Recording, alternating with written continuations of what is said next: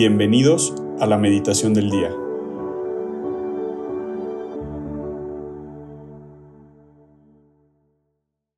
Del Padre y del Hijo y del Espíritu Santo. Amén. Ven Espíritu Santo, llena los corazones de tus fieles y enciende en ellos el fuego de tu amor. Envía, Señor, tu Espíritu Creador y renueva la faz de la tierra. Oremos. Oh Dios, que has iluminado los corazones de tus hijos con la luz del Espíritu Santo, haznos dóciles a sus inspiraciones para gustar siempre el bien y gozar de sus consuelos. Por Cristo nuestro Señor. Amén. Ven Espíritu Santo y acompáñanos. Tú que imprimes la imagen de Jesús en nosotros, en nuestro corazón, en nuestra alma, te pedimos que el día de hoy nos ayudes a descubrir cuál es aquel rasgo de Jesús que estamos llamados a compartir. ¿Cuál es aquel rasgo de Jesús que estamos llamados a vivir? Y María, tú que fuiste la perfecta imitadora de tu Hijo, te pedimos que nos enseñes con tu ejemplo y con tu compañía a ser un poco más como Él.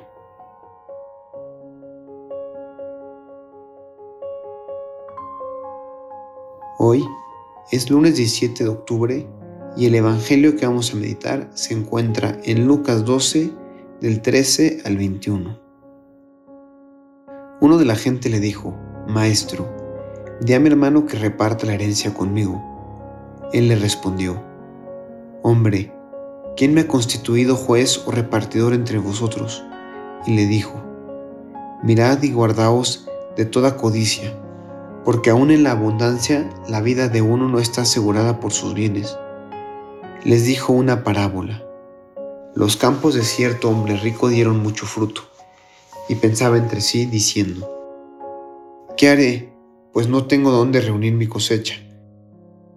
Y dijo, voy a hacer esto Voy a demoler mis graneros y edificaré otros más grandes, y reuniré allí todo mi trigo y mis bienes. Y diré a mi alma, Alma, tienes muchos bienes en reserva para muchos años. Descansa, come, bebe, banquetea. Pero Dios le dijo, Necio, esta misma noche te reclamarán el alma. Las cosas que preparaste, ¿para quién serán? Así es el que atesora riquezas para sí y no se enriquece en orden a Dios. Palabra del Señor. Gloria a ti, Señor Jesús. A mí me da la impresión cuando leemos este Evangelio que nos puede chocar mucho. ¿no? E-, es interesante cómo el Evangelio constantemente nos choca. Y, nos choca porque decimos, pues, ¿qué tiene de malo? ¿no? O sea, parecería que eh, pues el Señor no hizo nada malo, al final pues tuvo una cosecha buena y la quiso guardar para poder, eh, pues para, para, poder tener eso que Él se ganó, que era su propia cosecha, ¿no? Que en cierto modo se puede decir que Él tenía derecho a esa cosecha. Entonces, ¿por qué Dios lo trata de una manera tan dura? Y, es interesante eh, darnos cuenta que Dios es el que nos da, pero nos da para que compartamos.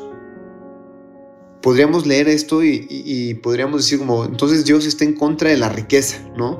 Dios le caen mal los ricos. Pero pues obviamente no es así, porque si lo piensas, fue Dios el que le dio la buena cosecha. O sea, él, él pues sembró como todos los años, echó su, echó su semilla, preparó el campo, y fue Dios el que le dio la buena cosecha. No fue porque Él hizo nada especial, no fue porque Él se lo merecía, no fue porque le hizo nada diferente, fue porque Dios le quiso dar esa riqueza. Y de hecho, todos somos ricos. Y esto es porque Jesús muchas veces no nos da dinero, pero sí nos da a todos y todos lo tenemos nos regala algo sobre Él que quiere que vivamos y que compartamos. O sea, de una manera u otra todos hablamos sobre Dios. Es como, como, como los hijos que se parecen a sus papás. Entonces, piensa en tu vida qué es aquello que Dios, que Jesús te da, ese gran regalo que Dios te dio, que quiere que vivas, en qué quiere que tú limites, cuál es ese talento, su mirada, su manera de escuchar,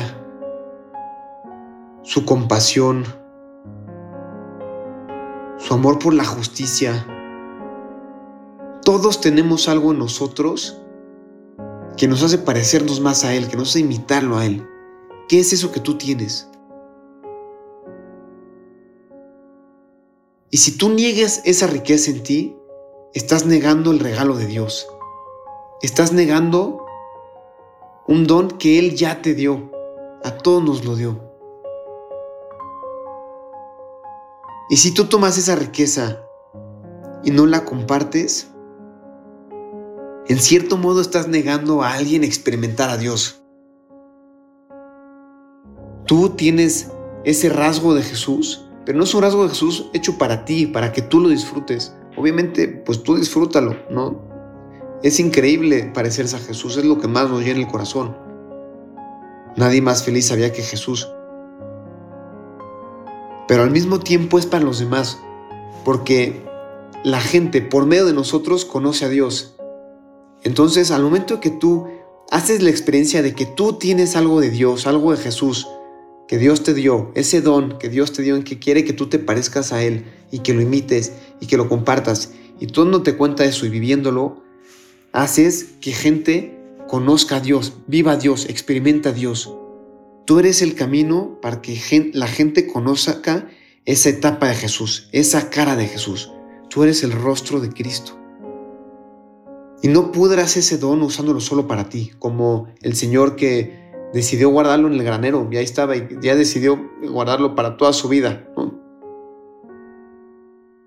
Porque si tú lo usas solo para ti, lo que era tu regalo se puede convertir en tu condenación.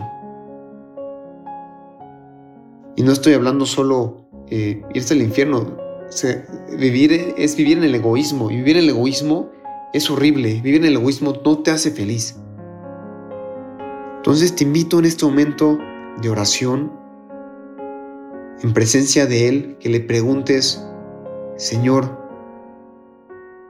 ¿cuál es ese don que tú me quisiste dar? ¿Cuál es esa, es esa mirada, ese rostro tuyo que tú quieres que yo comparta a los demás? Dios quiere la riqueza, pero quiere la riqueza que se sigue trabajando no que se queda guardada.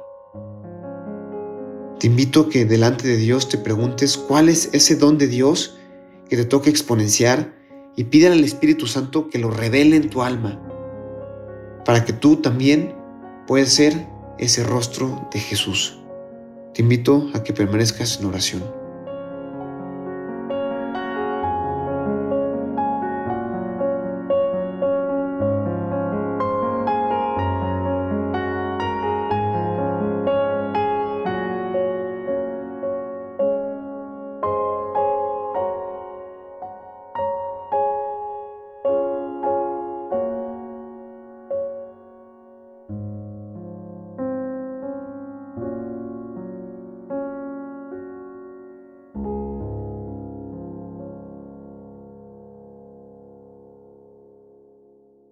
Damos gracias, Señor, por todos tus beneficios, a ti que vives y reinas por los siglos de los siglos. Amén.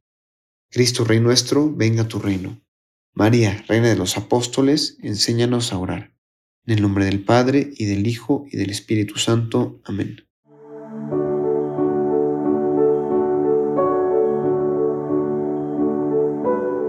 Mantengámonos atentos a la voz de Dios en este día y permitámosle que Él guíe nuestra vida. Nos escuchamos mañana.